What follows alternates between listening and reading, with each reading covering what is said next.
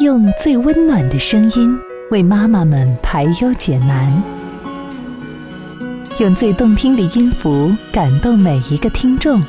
各位朋友，大家好，欢迎收听妈妈 FM，做最好的女人。我是主播宋蕊。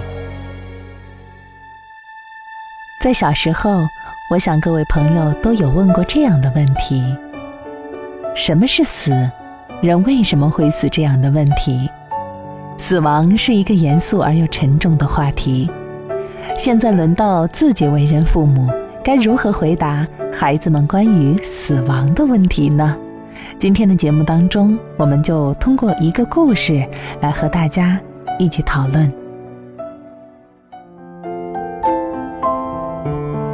在一个周末的下午，洋洋突然哭了起来。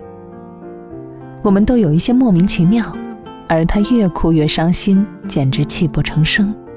他哭了好一会儿，我才渐渐明白他的话：“我的蝈蝈呢？我的蝈蝈呢？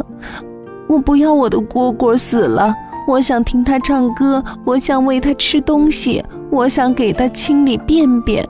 为什么我看不到他了？他去哪儿了？我不要他死了！”那还是在今年的夏天，洋洋曾经养过一只蝈蝈。蝈蝈刚来家的那几天叫的不太多，洋洋学着爸爸的样子给它喂毛豆，隔天早晨就能看到干瘪的豆子被啃了一大半儿，而竹笼子下面则多了一堆类似香灰的东西，那是蝈蝈的便便。也许是洋洋经常给蝈蝈喂食的缘故。他们渐渐成了朋友。每天下午，洋洋放学回家，蝈蝈就叫得格外的清脆，就像唱歌一样。洋洋一放下书包，就会去看望蝈蝈，盯着看很久很久。而我最喜欢看到洋洋给蝈蝈清理便便的过程。他会在竹笼子底下垫一张餐巾纸，便便就会从笼子里落到纸上。然后再给蝈蝈垫张新的，有的时候稍有不慎，有几颗小便便洒落下来，他会另外的取张纸，把它们一颗一颗的捡起来再扔掉。他虽然不能坚持天天这么做，但是做的真的也不少。天气渐渐转凉，大概是初冬的某个晚上，老公对我说。你看这蝈蝈的颜色越来越深，已经渐渐发黑，说明它已经老了，快不行了。果然，没过几天，蝈蝈就死了。我以为洋洋知道后会因为舍不得而伤心，他却说：“蝈蝈死了没关系，爸爸答应再给我买一只。”从那之后，洋洋再也没有提到过蝈蝈。也没有要求再买蝈蝈，而这会儿，在事发近三个月后的今天，他突然如此发作，着实是让我吃了一惊。我把洋洋搂在怀里，我想，这孩子其实一直没有忘记他的蝈蝈，他那无所谓的轻松，是因为没有准备好直接面对，他需要时间来消化整件事情。现在，他需要哭一会儿。等他平静一些，我们得谈谈。我问他：“洋洋，你记得爸爸什么时候给你买的蝈蝈吗？”不知道。我说：“是五月份劳动节的时候，你记得吗？那几天放假，爸爸带你去了花鸟市场。”哦，对。那你还记得他是什么时候死的吗？洋洋摇摇头，又把头。埋到我的肩膀。我继续说：“妈妈记得是十一月的时候，入冬了，蝈蝈怕冷。”洋洋说：“我们没有开空调吗？”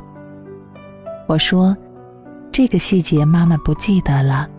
不过其实蝈蝈的寿命也就几个月，那个时候它已经相当老了，哪怕不冷，它也会死的。”洋洋继续问：“妈妈，什么是寿命？”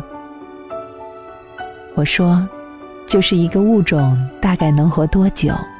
蝈蝈的寿命大概是六个月，狗的寿命大概是十五年。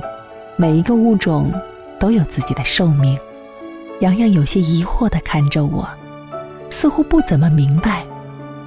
于是，我依着尺在纸上画了一条直线，十五厘米，代表是狗的寿命；再画了一条零点五厘米的直线，代表是蝈蝈的寿命。宝贝儿，你看，蝈蝈的寿命是不是很短？一般虫子的寿命都比较短。洋洋似乎有些懂了，接着问：“那猫的寿命呢？和狗狗差不多呀。”我一边说一边画直线。那鱼呢？鱼呀，这个妈妈得查一下。之后的时间，我们基本都在维基百科查着各种各样动物的寿命。洋洋的注意力也就从失去蝈蝈的悲伤中转移到研究的兴趣当中。晚上临睡前，洋洋突然问我：“妈妈，人类的寿命有多少年？”我说：“一百年吧。”那爷爷是一百岁的时候死的吗？洋洋的爷爷是在他三岁那年，由于肺癌晚期而去世的。当时才七十多岁，这还是洋洋第一次说起爷爷的时候用到“死”这个字，让我有些措手不及。我说：“没有，还没有到一百岁。”幸好洋洋没有继续追问。黑暗中，我已经感觉到泪水沿着自己的双颊流下。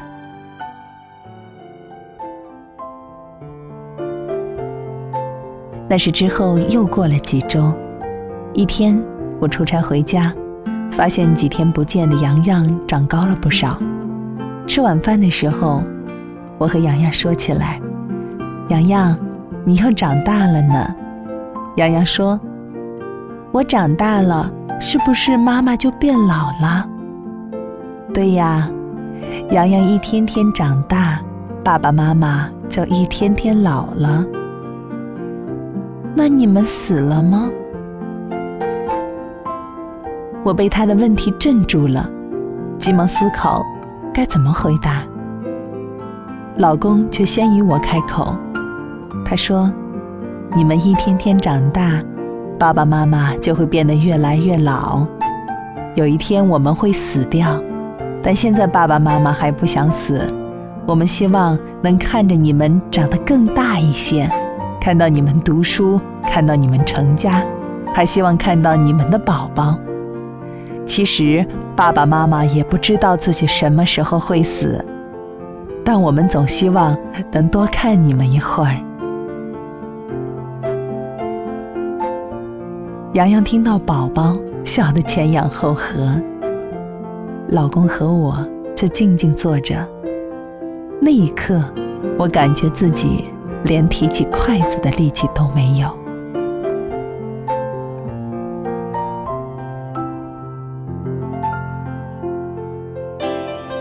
妈妈 FM，感谢您的收听。如果你想成为更好的女人，可以微信搜索“妈妈 FM”，关注我们的栏目。